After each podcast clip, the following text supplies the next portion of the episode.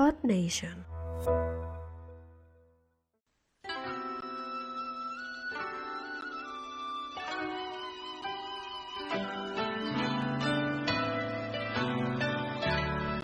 Bueno, que, eh, pues llega la sección de curiosidades, me parece, ¿no? Sí, Daniel? creo que tenemos a Jaume al otro lado de la línea. Hola, pa- Jaume. Para, hablaros de la comida falsa o algo así. Comida farsa. Sí. Hola, Jaume, ¿qué tal? Buenas. Pues hola a todo el equipo de Japofan y hola a todos los espectadores u oyentes. Eh, esta semana y la que viene, desgraciadamente, pues no me da tiempo a llegar a la radio porque es algo tarde el trabajo, pero sí que me da tiempo a conectar con vosotros de esta manera y, y así pues poder tener la sección de curiosidades. Eh, en los anteriores programas eh, hablé de, los puricuras y anteriormente también de, los sellos de goma de los trenes y en esta ocasión, como bien ha dicho Daniel, vamos a hablar de la comida falsa, la comida de goma, la comida de plástico, llámalo como quieras, ¿vale? Que, bueno, pues también puede ser un souvenir, aunque sería un poquito más raro, ¿vale? Y, bueno, no, no es que hagan en Japón comida de plástico para comérsela, ¿vale? Son raros, pero no tanto, sino que son reproducciones que tienen en algunos restaurantes para, para bueno, pues, pues, pues para servir de reclamo y, en el escaparate ver, eh, ver lo que puedes comer dentro, ¿no? ¿Sabes cuando tú estás en un restaurante de comida rápida y dices, ves la foto, ¿no? Ves la foto de, de esa hamburguesaca y dices, wow, esto está buenísimo, eh, qué buena pinta, y luego te lo ponen y dices, esto no es lo que, esto no es lo que yo había pedido. Pues aquí es todo lo contrario, ¿vale? En Japón, como ya sabéis, son muy perfeccionistas y les gusta causar buena impresión, podríamos decir, ¿no? Y, y en muchos restaurantes, pues tienen reproducciones muy reales, muy, muy, muy, muy reales de, cera, de, de silicona, de plástico. Hay, hay diferentes materiales, ¿no? Con los que hacen estas cosas. Estas son como maquetas de platos que venden dentro del restaurante.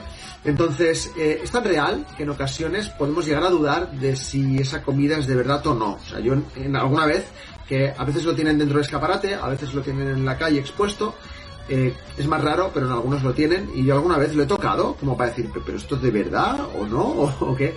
Y no, no, es comida falsa, ¿vale? Obviamente el cocinero no se va a levantar a las 4 de la mañana para hacer comida, para luego tenerla en la calle y que se la coman los gatos, ¿no? Pues, pues, pues eso, pues eh, los restaurantes compran comida falsa, muy real, eh, que simula los platos que ellos venden pues, dentro de los locales.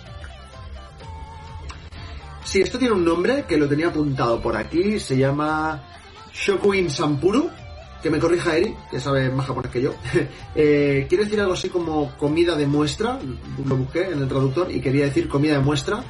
Esta comida, como hemos dicho, se realiza de, varios materiales, eh, plástico, de cera, de resina, y toda esta tradición viene de finales de la década de 1920, en el periodo Showa, donde se aliaron los artesanos japoneses con los fabricantes de velas y desarrollaron estos modelos de comida precisamente para esto, para los restaurantes. Porque en aquella época, por lo visto, me he enterado que el tema de los menús no estaba, no estaba implementado. O sea, ahora es muy normal ir a cualquier restaurante y, y te dan un menú y tú ves lo que puedes comer y con fotos y todo.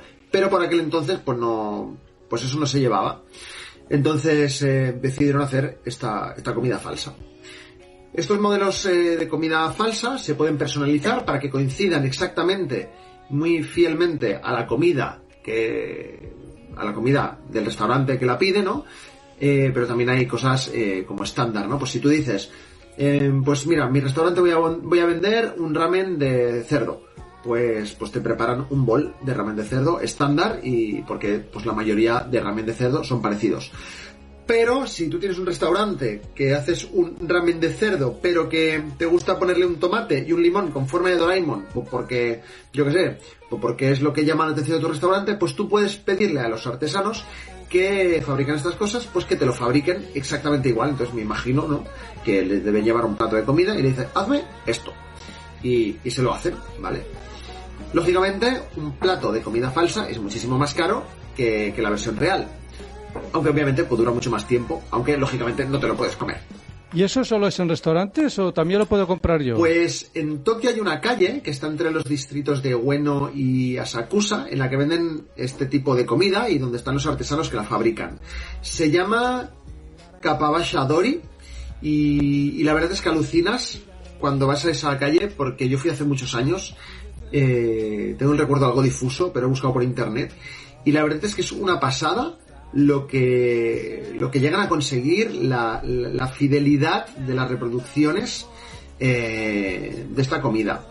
Eh, me imagino que por aquí os habéis puesto algunos vídeos o fotos que os he pasado. Eh, como veis es una auténtica brutalidad. Y, bueno, recordad que en esta calle también podemos comprar eh, este tipo de comida si eres un restaurante. Si no, pues también te puedes llevar, rollo, pues eso, llaveritos, sushis, cosas pequeñitas, pues a modo de souvenir, ¿no? Lógicamente no te vas a comprar un plato de ramen que te va a costar 400 euros para tenerlo ahí en el salón de tu casa para hacer bonito, pero algún llavero o alguna chorradita así, pues, pues a lo mejor sí. Y nada más, espero que os haya gustado esta sección de esta semana y nos volveremos a ver la semana que viene donde voy a hablar de algo que ya os aseguro yo que no os podréis llevar a casa. Pues, pues nada, un saludo a todos y, y nos vemos la semana que viene. Vale, Jaume. Muchas gracias, Jaume. Hasta la semana que viene.